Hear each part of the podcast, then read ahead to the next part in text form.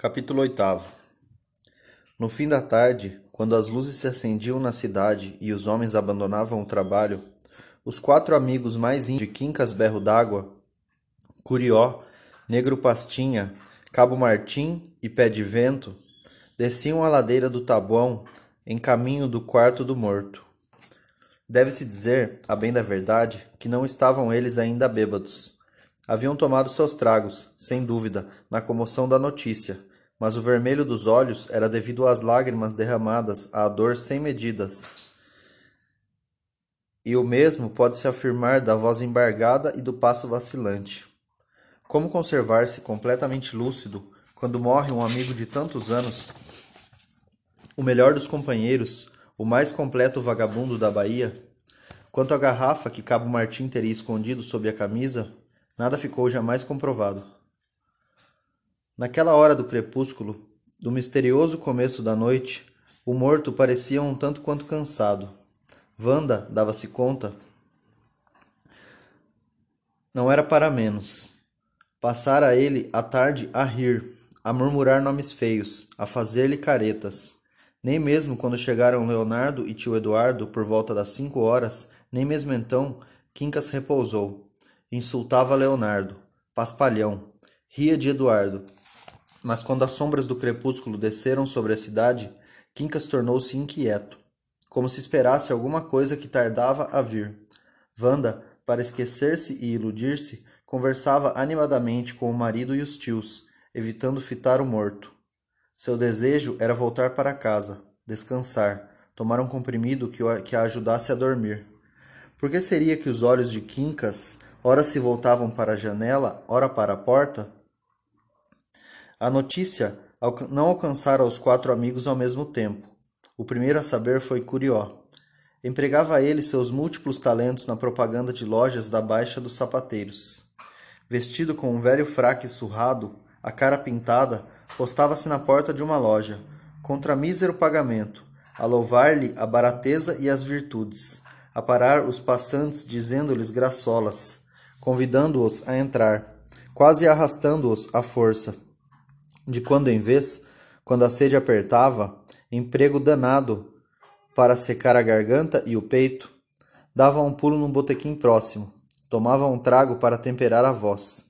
Numa dessas idas e vindas, a notícia o alcançou, brutal como um soco no peito. Deixou-o mudo. Voltou cabisbaixo. Entrou na loja, avisou o Sírio que não contasse mais com ele naquela tarde. Curió era ainda moço. Alegrias e tristezas afetavam-no profundamente. Não podia supor, suportar sozinho o choque terrível. Precisava da companhia dos outros íntimos, da turma habitual. A roda, em frente à rampa dos saveiros, na feira noturna de Água dos Meninos aos sábados, nas sete portas, nas exibições de capoeira na Estrada da Liberdade, era quase sempre numerosa, marítimos, pequenos comerciantes do mercado, babalaôs, capoeiristas, malandros participavam das longas conversas, das aventuras, das movimentadas partidas de baralho, das pescarias sob a lua, das farras na zona. Numerosos admiradores e amigos possuía Quincas Berro d'Água, mas aqueles quatro eram os principais, os inseparáveis. Durante anos e anos haviam se encontrado todos os dias, haviam estado juntos todas as noites, com ou sem dinheiro, fartos de bem comer ou morrendo de fome, dividindo a bebida, juntos na alegria e na tristeza. Curió somente agora percebia como eram ligados entre si. A morte de Quincas parecia-lhe uma amputação, como se lhe houvessem roubado um braço, uma perna, como se lhe tivessem arrancado um olho. Aquele olho do coração do qual falava a mãe de Santo Senhora dona de toda a sabedoria. Juntos, pensou Curió, deviam chegar ante o corpo de Quincas. Saiu em busca do negro Pastinha. Aquela hora, certamente, no largo das sete portas, ajudando bicheiros conhecidos, arranjando uns cobres para a cachaça da noite. Negro Pastinha media quase dois metros. Quando estufava ao peito, semelhava num monumento, tão grande e forte era. Ninguém podia com o negro quando lhe dava raiva. Felizmente, coisa difícil de acontecer, pois Negro Pastinha era de natural alegre e bonachão.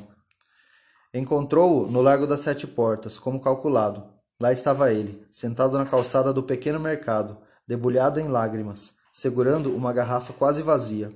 Ao seu lado, dários na dor e na cachaça, vagabundos diversos faziam coro às suas lamentações e suspiros. Já tivera conhecimento da notícia, compreendeu Curió ao ver a cena. Negro Pastinha virava um trago, enxugava uma lágrima, urrava em desespero.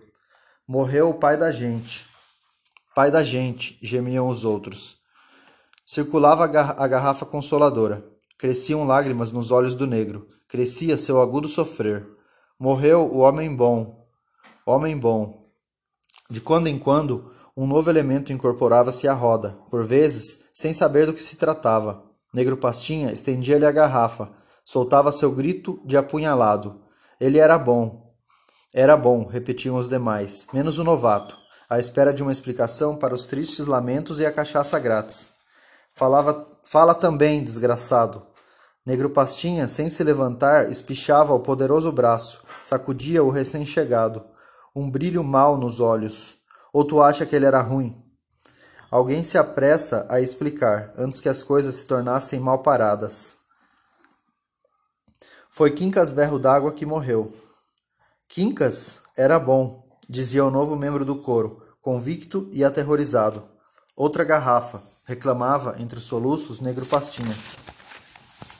Um molecote levantava-se ágil, dirigia-se à venda vizinha. Pastinha quer outra garrafa. A morte de Quincas aumentava, onde ia chegando, a consumação de cachaça. De longe, Curió observava a cena. A notícia andara mais depressa que ele. Também o negro o viu. Soltou um urro espantoso. Estendeu os braços para o céu. Levantou-se. Curió, irmãozinho, morreu o pai da gente. O pai da gente, repetia o coro. Cala a boca, pestes. Deixa eu abraçar o irmãozinho Curió. Cumpriam-se os ritos de gentileza do povo da Bahia, o mais pobre e o mais civilizado. Calaram-se as bocas. As abas do fraque de Curió elevavam-se ao vento. Sobre sua cara pintada começaram a correr as lágrimas. Três vezes abraçaram-se, ele e Negro Pastinha, confundindo seus soluços. Curió tomou da nova garrafa, buscou nela a consolação. Negro Pastinha não encontrava consolação. Acabou a luz da noite. A luz da noite. Curió propôs: Vamos buscar os outros para ir visitar ele. Cabo Martim podia estar em três ou quatro lugares, ou dormindo em casa de Carmela, cansado ainda da noite da véspera, ou conversando na rampa do mercado, ou junto na feira da água, de água dos meninos. Só a essas três ocupações dedicava-se. Martim, desde que dera baixa do exército, uns quinze anos antes, o amor, a conversação, o jogo. Jamais tivera outro ofício conhecido. As mulheres e os tolos davam-lhe o suficiente com que viver. Trabalhar depois de ter envergado a farda gloriosa parecia a Cabo Martim uma evidente humilhação. Sua altivez de mulato boa pinta e a agilidade de suas mãos no baralho faziam-no respeitado, sem falar em sua capacidade ao violão. Estava ele exercendo suas habilidades na feira de água dos meninos, ao baralho. Ao fazê-lo com tanta simplicidade, concorria para a alegria espiritual de alguns choferes de marinete e caminhão. Colaborava na educação de dois molecotes que iniciavam seu aprendizado prático da vida e ajudava uns quantos feirantes a gastar os lucros obtidos nas vendas do dia. Realizava assim obra das mais louváveis. Não se explica, por consequência, que um dos feirantes não parecesse entusiasta de seu virtuosismo ao bancar, rosnando entre dentes, que tanta sorte fedia a bandalheira. Cabo Martim levantou para o apressado crítico seus olhos de azul inocência. Ofereceu-lhe o baralho para que ele bancasse, se quisesse, e para tanto possuísse a necessária competência. Quanto a ele, Cabo Martim, preferia apostar contra a banca, quebrá-la rapidamente, reduzir o banqueiro à mais negra miséria, e não admitia insinuações sobre sua honestidade. Como antigo militar, era particularmente sensível a qualquer murmúrio que envolvesse dúvidas sobre sua honradez. Tão sensível que uma nova provocação, a uma nova provocação, seria obrigado a quebrar a cara de alguém. Cresceu o entusiasmo dos rapazolas. Os choferes esfregaram as mãos, excitados. Nada mais deleitável do que uma boa briga. Assim, gratuita e inesperada. Nesse momento, quando tudo podia se passar, surgiram Curió e Negro Pastinha, carregando a notícia trágica e a garrafa de cachaça com um restinho no fundo. Ainda de longe gritaram para o cabo: Morreu, morreu. Cabo Martim fitou-os com o olho competente, demorando-se na garrafa em cálculos precisos. Comentou para a roda: Aconteceu alguma coisa importante para eles já terem bebido uma garrafa. Ou bem Negro Pastinha ganhou no bicho, ou Curió ficou noivo. Porque, sendo Curió um incurável romântico, noivava frequentemente, vítima de paixões fulminantes. Cada noivado era devidamente comemorado, com alegria ao iniciar-se, com tristeza e filosofia ao encerrar-se, pouco tempo depois. Alguém morreu, disse um chofer. Cabo Martim estende o ouvido. Morreu, morreu. Vinham os dois curvados ao peso da notícia. Das sete portas, a água dos meninos. Passando pela rampa dos saveiros e pela casa de Carmela, haviam dado a triste notícia a muita gente porque cada um, ao saber do passamento de Quincas, logo destampava uma garrafa? Não era culpa deles, arautos da dor e do luto, se havia tanta gente pelo caminho, se Quincas tinha tantos conhecidos e amigos. Naquele dia começou-se a beber na cidade da Bahia muito antes da hora habitual. Não era para menos, não é todos os dias que morre um Quincas berro d'água. Cabo Martim, esquecido da briga, o baralho suspenso na mão, observava-os cada vez mais curioso. Estavam chorando, já não tinha dúvidas. A voz do negro Pastinha chegava estrangulada. Morreu o pai da gente. Jesus Cristo ou o governador? perguntou um dos molecotes com vocação de piadista. A mão do negro o suspendeu no ar. Atirou-o no chão. Todos compreenderam que o assunto era sério. Curió levantou a garrafa. Disse: Berro d'água morreu. Caiu o baralho da mão de Martim.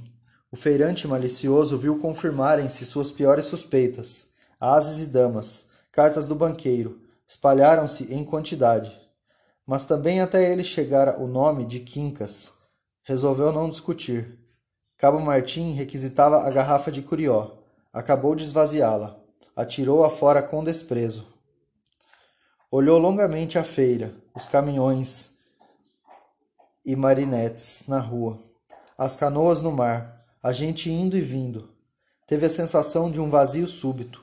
Não ouvia sequer os pássaros nas gaiolas próximas, na barraca de um feirante. Não era homem de chorar. Um militar não chora mesmo após ter deixado a farda. Mas seus olhos ficaram miúdos.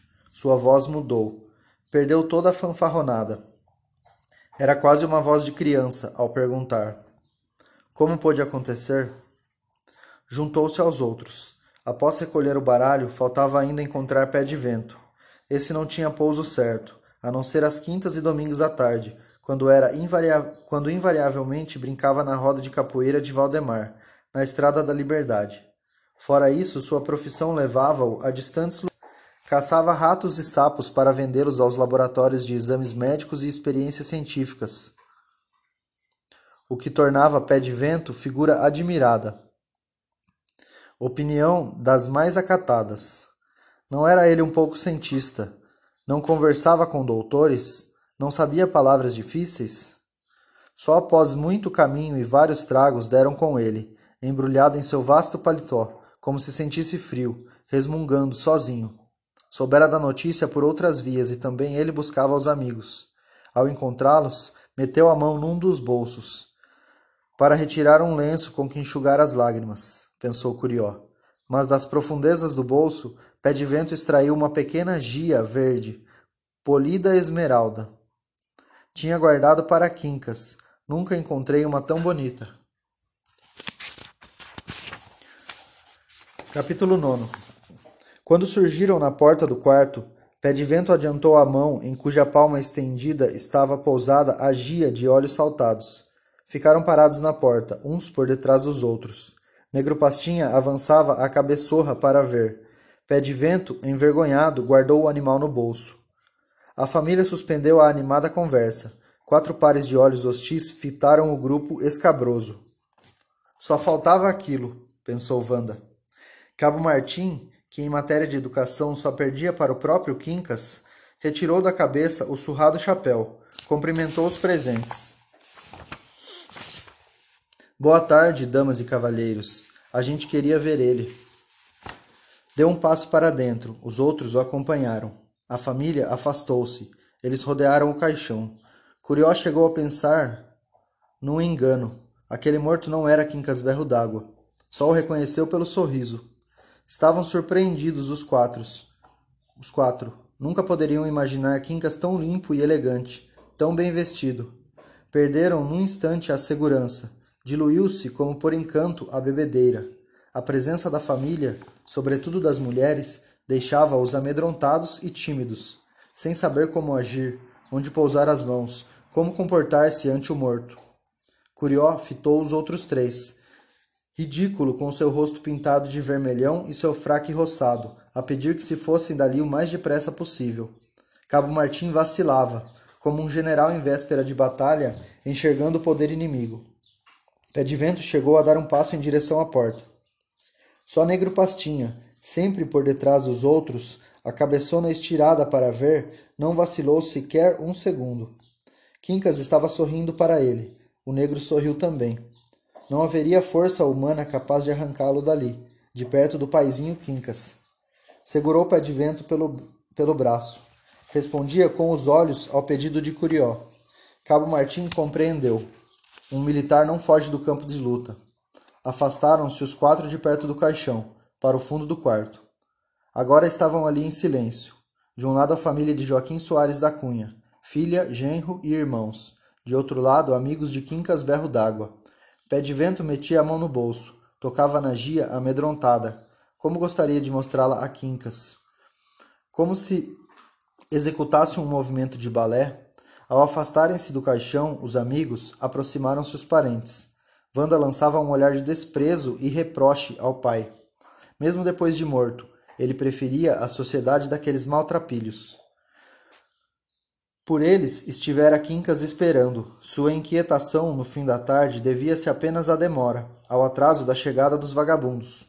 Quando Wanda começava a acreditar o pai vencido, disposto finalmente a entregar-se, a silenciar os lábios de sujas palavras, derrotado pela resistência silenciosa e cheia de dignidade por ela oposta a todas as suas provocações, de novo resplandecia o sorriso na face morta. Mais do que nunca, era de Quincas Berro d'Água o cadáver em sua frente. Não fosse a lembrança ultrajada de Otacília, e ela abandonaria a luta, largaria no tabuão o corpo indigno, restituiria o esquife de tão pouco uso à empresa funerária.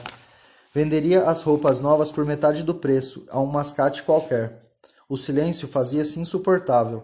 Leonardo voltou-se para a esposa e a tia. Acho que é hora de vocês irem indo. Daqui a pouco fica tarde. Minutos antes, tudo quanto Wanda desejava era ir para casa, descansar. Apertou os dentes. Não era mulher para deixar-se vencer. Respondeu: Daqui a pouco. Negro Pastinha sentou-se no chão, encostou a cabeça na parede. Pé de vento cutucava-o com o pé. Com o pé. Não ficava bem acomodar-se assim diante da família do morto. Curió queria retirar-se. Martim fitava, repreensivo, o negro. Pastinha empurrou com a mão o pé incômodo do amigo. Sua voz soluçou. Ele era o pai da gente, paizinho Quincas. Foi como um soco no peito de Wanda, uma bofetada em Leonardo, uma cusparada em Eduardo. Só, só tia Marocas riu, sacudindo as banhas, sentada na cadeira única e disputada. Que engraçado! Negro Pastinha passou do choro ao riso, encantado com Marocas. Mais assustador ainda que os seus soluços era a gargalhada do negro. Foi uma trovoada no quarto, e Wanda ouvia um outro riso por detrás do riso de Pastinha. Quincas divertia-se uma enormidade. Que falta de respeito é essa? Sua voz seca desfez aquele princípio de cordialidade. Ante a reprimenda, tia Marocas levantou-se, deu uns passos pelo quarto, sempre acompanhada pela simpatia do negro Pastinha, a examiná-la dos pés à cabeça, achando-a achando uma mulher a seu gosto, um tanto envelhecida, sem dúvida, porém grande e gorda como ele apreciava. Não gostava dessas magricelas, cuja cintura a gente nem podia apertar. Se Negro Pastinha encontrasse essa madama na praia, fariam misérias os dois. Bastava olhar para ela e logo se via sua qualidade. Tia Marocas começou a dizer que seu desejo de retirar-se. Sentia-se cansada e nervosa. Wanda, tendo ocupado seu lugar na cadeira ante o caixão, não respondia. Parecia um guarda cuidando de um tesouro. Cansados estamos todos, falou Eduardo. Era melhor mesmo elas irem embora. Leonardo temia a ladeira do Tabuão. Mais tarde, quando houvesse cessado completamente o movimento do comércio e as prostitutas e os malandros a ocupassem. Educado como era e querendo colaborar, Cabo Martim propôs: Se os distintos querem ir descansar, tirar uma pestana, a gente fica tomando conta dele. Eduardo sabia não estar direito. Não podiam deixar o corpo sozinho com aquela gente, sem nenhum membro da família, mas que gostaria de aceitar a proposta, ah, como gostaria. O dia inteiro no armazém, andando de um lado para o outro, atendendo os fregueses, dando ordem aos empregados. Arrasava um homem. Eduardo dormia cedo e acordava com a madrugada. Horários rígidos. Ao voltar do armazém, após o banho e o jantar, sentava-se numa espreguiçadeira, estirava as pernas, dormia em seguida. Esse seu irmão Quincas só sabia lhe dar aborrecimentos. Há dez anos não fazia outra coisa. Obrigava-o naquela noite a estar ainda de pé, tendo comido apenas uns sanduíches. Por que não deixá-lo com seus amigos, aquela caterva de vagabundos, a gente com quem privara durante um decênio? Que faziam ali, naquela pocilga imunda, naquele ninho de ratos, ele e Marocas, Wanda e Leonardo? Não tinha coragem de externar seus pensamentos. Wanda era malcriada, bem capaz de recordar-lhe as várias ocasiões em que ele, Eduardo, começando a vida, recorrera à bolsa de quincas. Olhou o cabo Martim com certa benevolência. Pé de vento, derrotado em suas tentativas de fazer Negro Pastinha levantar-se, sentou-se também. Tinha vontade de colocar a Gia na palma da mão e brincar com ela. Nunca tinha visto uma tão bonita. Curió, cuja infância em parte decorrera num asilo de menores dirigido por padres, buscava, na embotada memória, uma oração completa. Sempre ouvira dizer que os mortos necessitam de orações. E de padres. Já teria vindo o sacerdote ou viria apenas no dia seguinte? A pergunta coçava-lhe a garganta. Não resistiu. O padre já veio? Amanhã de manhã, respondeu Marocas. Wanda repreendeu-a com os olhos. Por que conversava com aquele canalha? Mas, tendo restabelecido o respeito, Wanda sentia-se melhor. Expulsara para um canto do quarto os vagabundos. Impusera-lhes silêncio. Afinal, não lhe seria possível passar a noite ali. Nem ela nem tia Marocas. Tiveram, tiveram uma vaga esperança, a começo, de que os, os indecentes amigos de Quincas não demorassem. No velório não havia nem bebida nem comida. Não sabia por que ainda estavam no quarto. Não havia de ser por amizade ao morto. Essa gente não tem amizade a ninguém. De qualquer maneira, mesmo a incômoda presença de tais amigos não tinha importância, desde que eles não acompanhassem o enterro no dia seguinte. Pela manhã, ao voltar para os funerais, ela, Wanda, recuperaria a direção dos acontecimentos. A família estaria outra vez a sós com o cadáver.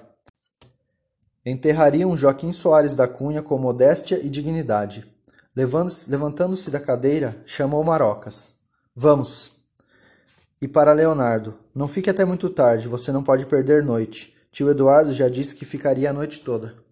Eduardo, apossando-se da cadeira, concordou. Leonardo foi acompanhá-las até o bonde.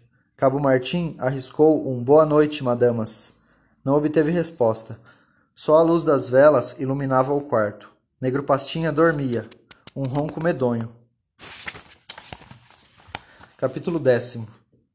Às dez horas da noite, Leonardo, levantando-se do caixão de querosene, aproximou-se das velas. Viu as horas.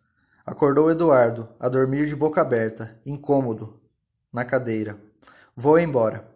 Às seis da manhã estarei de volta para você ter tempo de ir em casa mudar a roupa. Eduardo tirou as pernas, pensou em sua cama. Doía-lhe o pescoço. No canto do quarto, Curió, Pé de Vento e Cabo Martim conversavam em voz baixa, numa discussão apaixonante. Qual deles substituiria Quincas no coração e no leito de Quitéria do olho arregalado? Cabo Martim, revelando um egoísmo revoltante, não aceitava ser riscado da lista de herdeiros pelo fato de possuir o coração e o corpo esbelto da negrinha Carmela. Eduardo, quando o eco dos passos de Leonardo perdeu-se na rua, fitou o grupo. A discussão parou. Cabo Martim sorriu para o comerciante. Este olhava invejoso o negro pastinha no melhor dos sonos. Acomodou-se novamente na cadeira. Pôs os pés sobre o caixão de querosene. Doía-lhe o pescoço. Pé de vento não resistiu. Retirou a gia do bolso. Colocou-a no chão. Ela saltou. Era engraçada. Parecia uma assombração solta no quarto. Eduardo não conseguia dormir. Olhou o morto no caixão, imóvel. Era o único a estar comodamente deitado. Por que diabo estava ele ali fazendo sentinela não era suficiente vir ao enterro? Não estava pagando parte das despesas? Cumpria seu dever de irmão até bem demais em se tratando de um irmão como Quincas, um incômodo em sua vida. Levantou-se, movimentou pernas e braços, abriu boca num bocejo. Pé de vento escondia na mão a pequena gia verde. Curió pensava em Quitéria do olho arregalado, mulher e tanto. Eduardo parou ante eles. Me digam uma coisa. Cabo Martim psicólogo por vocação e necessidade, perfilou-se. Às suas ordens, meu comandante. Quem sabe não iria o comerciante mandar comprar uma bebidinha para ajudar a travessia da noite longa? Vocês vão ficar a noite toda? Com ele? Sim, senhor. A gente era amigo. Então vou em casa descansar um pouco. Meteu a mão no bolso. Retirou uma nota. Os olhos do cabo de Curió e Pé de Vento acompanhavam seus gestos. Tá aí para vocês comprarem os sanduíches. Mas não deixem ele sozinho, nem um minuto, hein? Pode ir descansado, a gente faz companhia a ele. Negro Pastinha acordou quando sentiu o cheiro de cachaça. Antes de começar a beber, Curió e Pé de Vento acenderam cigarros. Cabo Martim, um daqueles charutos de cinquenta centavos. Negros e fortes, que só os verdadeiros fumantes sabem apreciar.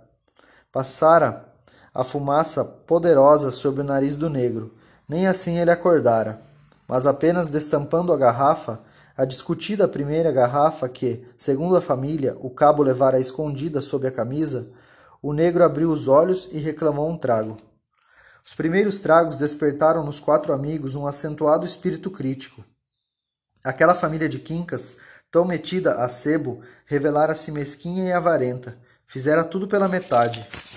Onde as cadeiras para as visitas sentarem, onde as bebidas e comidas habituais, mesmo em velórios pobres, Cabo Martim comparecera a muita sentinela de defunto, nunca vira uma tão vazia de animação. Mesmo nas mais pobres, serviam pelo menos um cafezinho e um gole de cachaça. Quincas não merecia tal tratamento. De que adiantava arrotar importância e deixar o morto naquela humilhação, sem nada para oferecer aos amigos? Curió e Pé de Vento saíram em busca de assentos e mantimentos. Cabo Martim achava necessário organizar o velório com um mínimo de decência, pelo menos. Sentado na cadeira, dava ordens, caixões e garrafas. Negro Pastinha ocupara o caixão de querosene. Aprovava com a cabeça. Devia-se confessar que, em relação ao cadáver propriamente dito, a família comportara-se bem. Roupa nova, sapatos novos, uma elegância, e velas bonitas, de igreja. Ainda assim, haviam esquecido as flores onde já se, onde já se viu o cadáver sem flores? Está um senhor, gabou o negro pastinha, um defunto porreta. Quincas sorriu com o elogio. O negro retribuiu-lhe o sorriso. Paizinho, disse comovido e cutucou-lhe as costelas com o dedo, como costumava fazer ao ouvir uma boa piada de Quincas. Curió e Pé de Vento voltaram com caixões, um pedaço de salame e algumas garrafas cheias.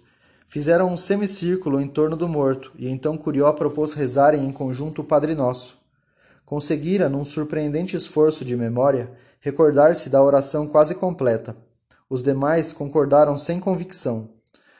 Não lhes parecia fácil. Negro Pastinha conhecia variados toques de Oxum e Oxalá, mas longe não ia sua cultura religiosa. Pé de Vento não, re... não rezava há uns trinta anos. Cabo Martim considerava preces e igrejas como fraquezas poucos condizentes com a vida militar. Ainda assim tentaram, ainda assim tentaram. Curió puxou a reza, os outros respondendo como melhor podiam. Finalmente, Curió, que se havia posto de joelhos e baixara a cabeça contrita, irritou-se. Nada de burros. Falta de treino, disse o cabo, mas já foi alguma coisa. O resto o padre faz amanhã. Quincas parecia indiferente à reza. Devia estar com calor, metido naquelas roupas quentes. Negro Pastinha examinou o amigo. Precisavam fazer alguma coisa por ele, já que a oração não dera certo. Talvez cantar um ponto de candomblé. Algumas coisas deviam fazer, disse a pé de vento. Cadê o sapo? Dê a ele. Sapo não, Gia. Agora, para que ele serve? Talvez ele goste. Pé de Vento tomou delicadamente a Gia, colocou-a nas mãos cruzadas de Quincas. O animal saltou. Escondeu-se no tundo do caixão. Quando a luz oscilante das velas batia no seu corpo, fulgurações verdes percorriam o cadáver. Entre Cabo Martim e Curió recomeçou a discussão sobre Quitéria do olho arregalado. Com a bebida, Curió ficava mais combativo, elevava a voz em defesa de seus interesses. Negro Pastinha reclamou. Vocês não têm vergonha de disputar a mulher dele na vista dele? Ele é ainda quente e vocês que nem urubu em carniça?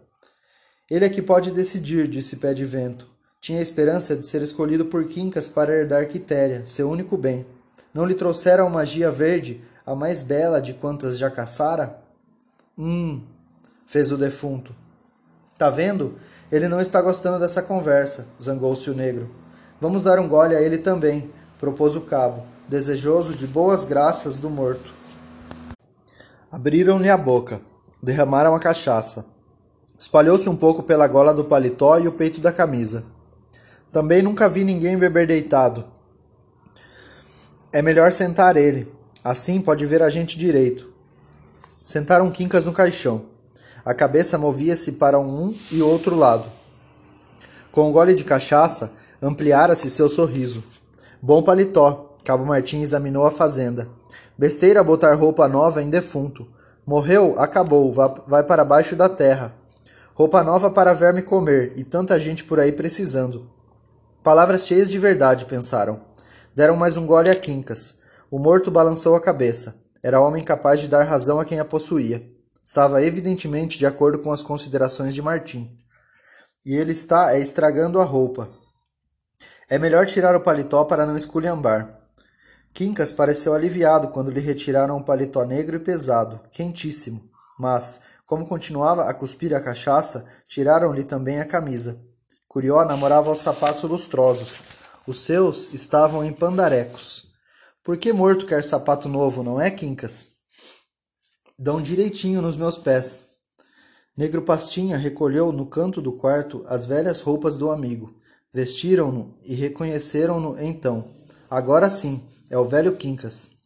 Sentiam-se alegres. Quincas parecia também mais contente, desembaraçado daquelas vestimentas incômodas. Particularmente grato a Curió, pois os sapatos apertavam-lhe os pés. O camelô aproveitou para aproximar a sua boca do ouvido de Quincas e sussurrar-lhe algo sobre Quitéria. Para que o fez? Bem dizia Negro Pastinha que aquela conversa sobre a rapariga irritava Quincas. Ficou violento. Cuspiu uma golfada de cachaça no olho de Curió. Os outros estremeceram, amedrontados. Ele se danou. Eu não disse? Pé de Vento terminava de vestir as calças novas. Cabo Martim ficara com o paletó. A camisa Negro Pastinha trocaria num botequim conhecido por uma garrafa de cachaça. Lastimavam a falta de cuecas. Com muito jeito, Cabo Martim disse a Quincas: Não é para falar mal, mas essa sua família é um tanto quanto econômica. Acho que o genro abafou as cuecas. Unhas de fome, precisou Quincas. Já que você mesmo disse, é verdade. A gente não queria ofender eles, afinal são seus parentes. Mas que pondurismo, que sumiticaria. Bebida por conta da gente, onde já se viu sentinela desse jeito? Nem uma flor, concordou Pastinha. Parentes dessa espécie eu prefiro não ter. Os homens, uns bestalhões. As mulheres, umas jararacas, definiu Quincas. Preciso. Olha, paizinho, a gorducha até que vale uns trancos. Tem uma padaria que dá gosto. Um saco de peidos. Não diga isso, paizinho. Ela tá um pouco amassada. mas não é para tanto desprezo. Já vi coisa pior. Negro burro, nem sabe o que é mulher bonita. Pé de vento, sem nenhum senso de oportunidade, falou: Bonita é Quitéria, hein, velhinho? O que é que ela vai fazer agora? Eu até. Cala a boca, desgraçado. Não vê que ele se zanga? Quincas, porém, nem ouvia. Atirava a cabeça para o lado de Cabo Martim, que pretendera subtrair-lhe, naquela horinha mesmo, um trago da distribuição da bebida. Quase derruba a garrafa com a cabeçada. Dá a cachaça do paizinho, exigia Negro Pastinha. Ele estava desperdiçando, explicava ao cabo. Ele bebe como quiser, é um direito dele. Cabo Martim enfiava a garrafa pela boca aberta de Quincas. Calma, companheiro, não estava querendo lhe lesar, tá aí. Beba a sua vontade, a festa é mesmo sua. Tinham abandonado a discussão sobre Quitéria. Pelo jeito, Quincas não admitia nem que se tocasse no assunto. Boa pinga, elogiou o Curió. Vagabunda, retificou Quincas, conhecedor. Também pelo preço, a Gia saltara para o peito de Quincas. Ele a admirava. Não tardou a guardá-la no bolso do velho, do velho paletó sebento. A lua cresceu sobre a cidade e as águas. A lua da Bahia, em seu desparrame de prata, entrou pela janela. Veio com ela o vento do mar.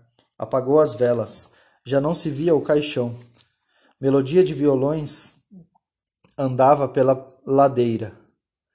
Voz de mulher cantando penas de amor. Cabo Martim começou também a cantar. Ele adora ouvir uma cantiga. Cantavam os quatro.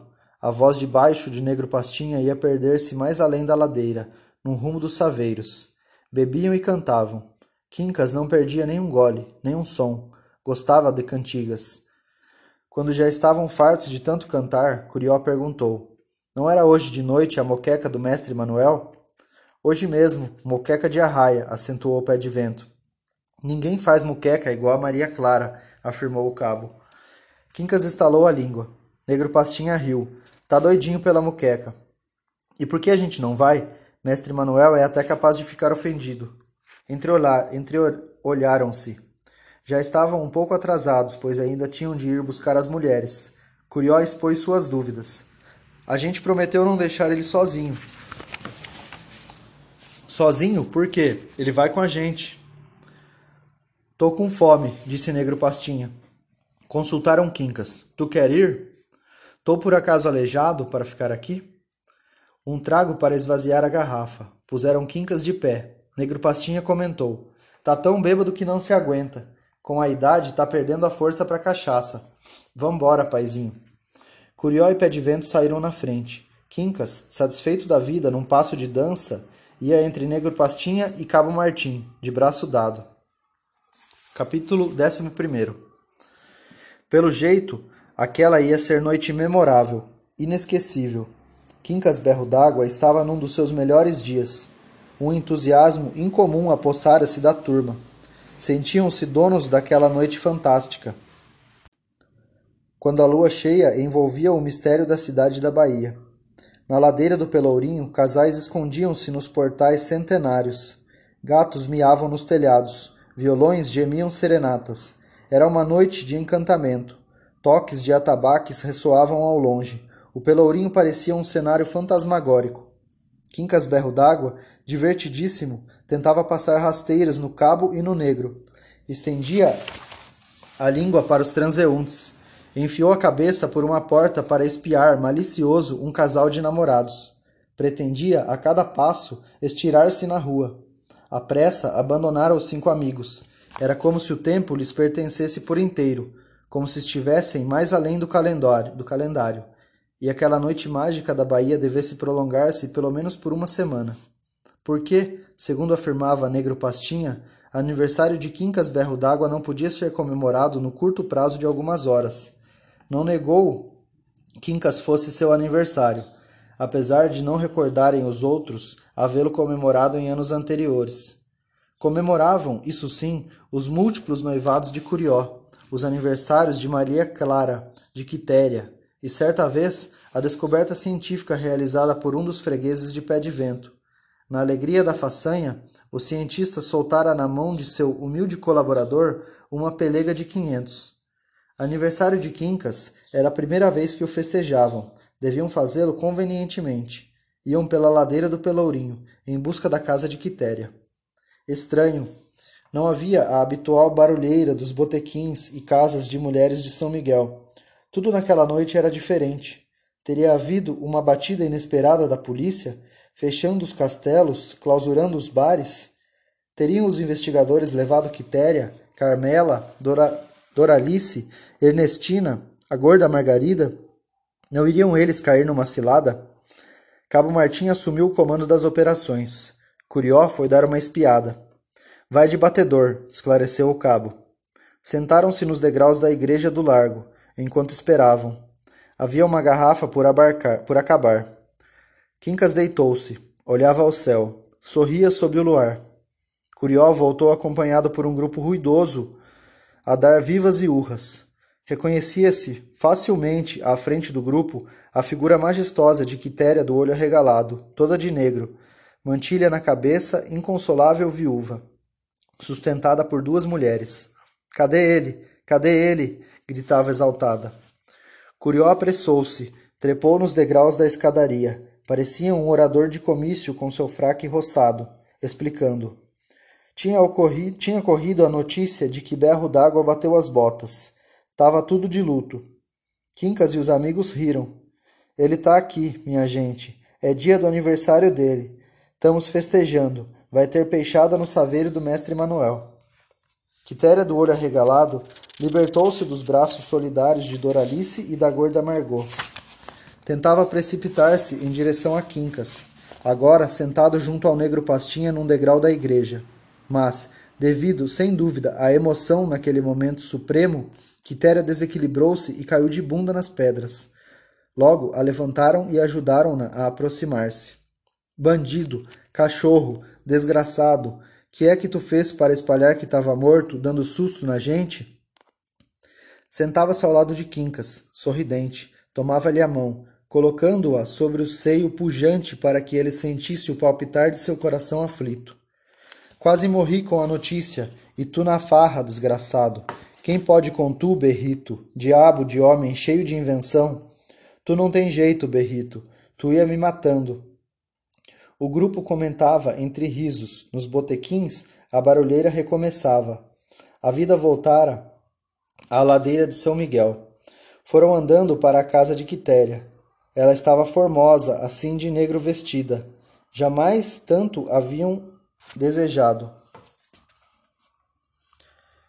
Enquanto atravessavam a ladeira de São Miguel, a caminho do castelo, iam sendo alvo de manifestações variadas. Na flor de São Miguel, o alemão Hansen lhes ofereceu uma rodada de pinga. Mais adiante, o francês Verger distribuiu amuletos africanos às mulheres. Não podia ficar com eles porque tinha ainda uma obrigação de santo a cumprir naquela noite. As portas dos castelos voltavam a abrir-se. As mulheres surgiam nas janelas e nas calçadas. Por onde passavam, ouviam-se gritos chamando Quincas, vivando-lhe o nome. Ele agradecia com a cabeça, como um rei que volta ao seu reino. Em casa de Quitéria, tudo era luto e tristeza.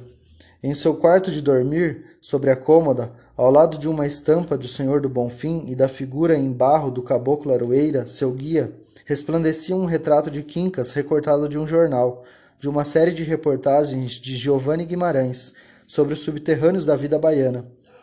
Entre duas velas acesas, com uma rosa vermelha embaixo. Já Doralice, companheira de casa, abrira uma garrafa e servia em cálices azuis. Quitéria apagou as velas. Quincas reclinou-se na cama. Os demais saíram para a sala de jantar. Não tardou e Quitéria estava com eles. O desgraçado dormiu. Tá num porre, mãe, esclareceu o pé de vento. Deixa ele dormir um pouquinho, aconselhou o negro Pastinha. Hoje ele está impossível. Também tem direito. Mas já estavam atrasados para a peixada de mestre Manuel, e o jeito, daí a pouco, foi despertar Quintas. Quitéria, a negra Carmela e a gorda Margarida iriam com eles. Doralice não aceitou o convite. Acabara de receber um recado do Dr. Carmino. Viria naquela noite. E o Dr. Carmino, eles compreendiam, pagava por mês. Era uma garantia. Não podia ofendê-lo. Desceram a ladeira. Agora iam apressados. Quincas quase corria, tropeçava nas pedras, arrastando Quitéria e Negro Pastinha, com as quais se abraçara. Esperavam chegar ainda a tempo de encontrar o saveiro na rampa. Pararam, no entanto, no meio do caminho, no bar de Cazuza, um velho amigo, bar mal frequentado aquele, não havia noite em que não saísse alteração. Uma turma de fumadores de maconha ancorava ali todos os dias. Cazuza, porém, era gentil. Fiava uns tragos, por vezes, mesmo uma garrafa. E como eles não podiam chegar ao saveiro com as mãos abanando, resolveram passar a conversa em Cazuza, obter uns três litros de cana, enquanto o cabo Martim, diplomata irresistível, cochichava no balcão com o proprietário estupefato ao ver Quincas berro d'água no melhor de sua forma. Os demais sentaram-se para uma abrideira de apetite por conta da casa, em homenagem ao aniversariante. O bar estava cheio, uma rapaziada sorumbática, marinheiros alegres, mulheres na última lona, choferes de caminhões de viagem marcada para Feira de Santana naquela noite. A peleja foi inesperada e bela. Parece realmente verdade ter sido Quincas o responsável. Sentara-se ele com a cabeça reclinada no peito de Quitéria, as pernas estiradas. Segundo consta, um dos rapazolas, ao passar, tropeçou nas pernas de Quincas. Quase caiu. Reclamou com maus modos. Negro Pastinha não gostou do jeito do fumador de maconha. Naquela noite, Quincas tinha todos os direitos, inclusive o de estirar as pernas quando bem quisesse e entendesse. E o disse. Não tendo o rapaz reagido, nada aconteceu então. Minutos depois, porém, um outro, do mesmo grupo de maconheiros, quis também passar. Solicitou a Quincas afastar as pernas. Quincas fez que não ouviu. Empurrou-o, então, uma gricela, violento, dizendo nomes. Deu-lhe Quincas uma cabeçada. A Inana começou. Negro Pastinha segurou o rapaz, como era seu costume, e atirou em cima de outra mesa. Os companheiros da maconha viraram feras, avançaram. Daí em diante, impossível contar. Via-se apenas, em cima de uma cadeira, Quitéria, a formosa, de garrafa em punho, rodando o braço. Cabo Martim assumiu o comando. Quando a refrega terminou, com a total vitória dos amigos de Quincas, a quem se aliaram os choferes, Pé de Vento estava com um olho negro. Uma aba do fraque de Curió fora rasgada, prejuízo importante e Quincas encontrava-se estendido no chão. Levara uns socos violentos, batera com a cabeça numa laje do passeio. Os maconheiros tinham fugido. Quitéria debruçava-se sobre Quincas, tentando reanimá-lo. Cazuza considerava filosoficamente filosoficamente o bar de pernas para o ar. Mesas viradas, copos quebrados. Estava acostumado. A notícia aumentaria a fama e os fregueses da casa. Ele próprio não desgostava de apreciar uma briga. Quincas reanimou-se mesmo, foi com um bom trago. Continuava a beber daquela maneira esquisita, cuspindo parte da cachaça num desperdício. Não fosse dia de seu aniversário e Cabo Martim chamar-lhe-ia a atenção delicadamente. Dirigiram-se ao cais. Mestre Manuel já não os esperava àquela hora. Estava no fim da peixada. Comia ali mesmo na rampa. Não iria sair barra fora quando apenas marítimos rodeavam o caldeirão de barro. No fundo, ele não chegara em nenhum momento a acreditar na notícia da morte de Quincas e, assim, não se surpreendeu ao vê-lo de braço com Quitéria. O velho marinheiro não podia falecer em terra, num leito qualquer. Ainda tem a raia para todo mundo. Suspenderam as velas do saveiro. Puxaram a grande pedra que servia de âncora. A lua fizera do mar um caminho de prata. Ao fundo, recortava-se na montanha a cidade negra da Bahia. O saveiro foi se afastando devagar. A voz de Maria Clara elevou-se num canto marinheiro. No fundo do mar te achei, toda vestida de conchas. Rodeavam o caldeirão fumegante. Os pratos de barro se enchiam a raia mais perfumada, muqueca de dendê e pimenta. A garrafa de cachaça circulava. Cabo Martim não perdia jamais a perspectiva e a clara visão das necessidades prementes. Mesmo comandando a briga, conseguira surrupiar umas garrafas, escondê-las sob os vestidos das mulheres. Apenas Quincas e Quitéria não comiam. Na popa do saveiro, deitados, ouviam a canção de Maria Clara. A formosa do olho arregalado dizia palavras de amor ao velho marinheiro. Por que pregar susto na gente, berrito desgraçado? Tu bem sabe que tenho coração fraco. O médico recomendou que eu não me aborreça. Cada ideia tu tem. Como posso viver sem tu, homem comparte com o tinhoso? Tô acostumada com tu, com as tuas malucas, coisas malucas que tu diz, tua velhice sabida, teu jeito tão sem jeito, teu gosto de bondade. Por que tu me fez isso hoje? E tomava da cabeça ferida na peleja, beijava-lhe os olhos de malícia. Quincas não respondia. Aspirava o ar marítimo.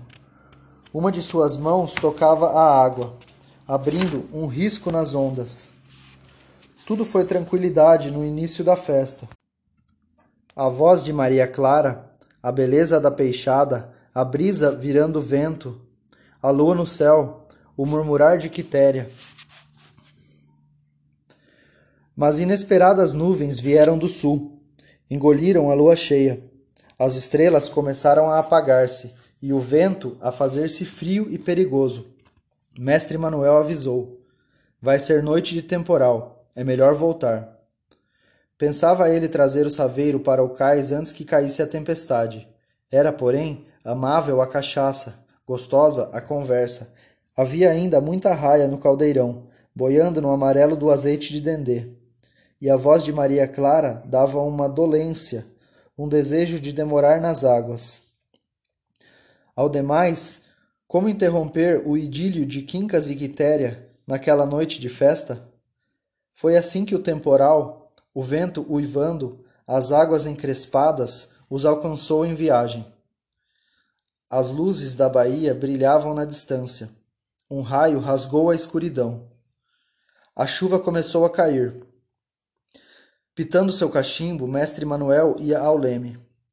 Ninguém sabe como Quincas se pôs de pé, encostado à vela menor. Quitéria não tirava os olhos apaixonados da figura do velho marinheiro, sorridente para as ondas a lavar o saveiro, para os raios a iluminar o negrume. Mulheres e homens se seguravam às cordas, agarravam-se às bordas do saveiro. O vento zunia. A pequena embarcação ameaçava sossobrar a cada momento. Silenciara a voz de Maria Clara. Ela estava junto do seu homem, na barra do leme. Pedaços de mar levavam o barco. O vento tentava romper as velas. Só a luz do cachimbo de mestre Manuel persistia, e a figura de Quincas, de pé, cercado pela tempestade, impassível e majestoso, o velho marinheiro. Aproximava-se o saveiro lenta e dificilmente das águas mansas do quebra-mar. Mais um pouco e a festa recomeçaria. Foi quando cinco raios sucederam-se no céu. A trovoada reboou num barulho de fim de mundo. Uma onda sem tamanho levantou o saveiro. Gritos escaparam das mulheres e dos homens. A gorda Margot exclamou: Valha-me Nossa Senhora! No meio do ruído, do mar em fúria, do saveiro em perigo, à luz dos raios, viram Quincas atirar-se e ouviram sua frase derradeira. Penetrava o saveiro nas águas calmas do quebra-mar, mas Quincas ficara na tempestade, envolto num lençol de ondas e espuma, por sua própria vontade. Capítulo 12 Não houve jeito da agência funerária receber o esquife de volta, nem pela metade do preço. Tiveram de pagar, mas Wanda aproveitou as velas que sobraram. O caixão está até hoje no armazém de Eduardo, esperançoso ainda de vendê-lo a um morto de segunda mão. Quanto à frase derradeira, há versões variadas, mas quem poderia ouvir direito no meio daquele temporal? Segundo um trovador do mercado, passou-se assim. No meio da confusão, Ouviu-se Quincas dizer: Me enterro como entender, na hora que resolver. Podem guardar seu caixão para melhor ocasião. Não vou me deixar prender em cova rasa no chão. e foi impossível saber o resto de sua oração. Fim. Rio, abril de 1959.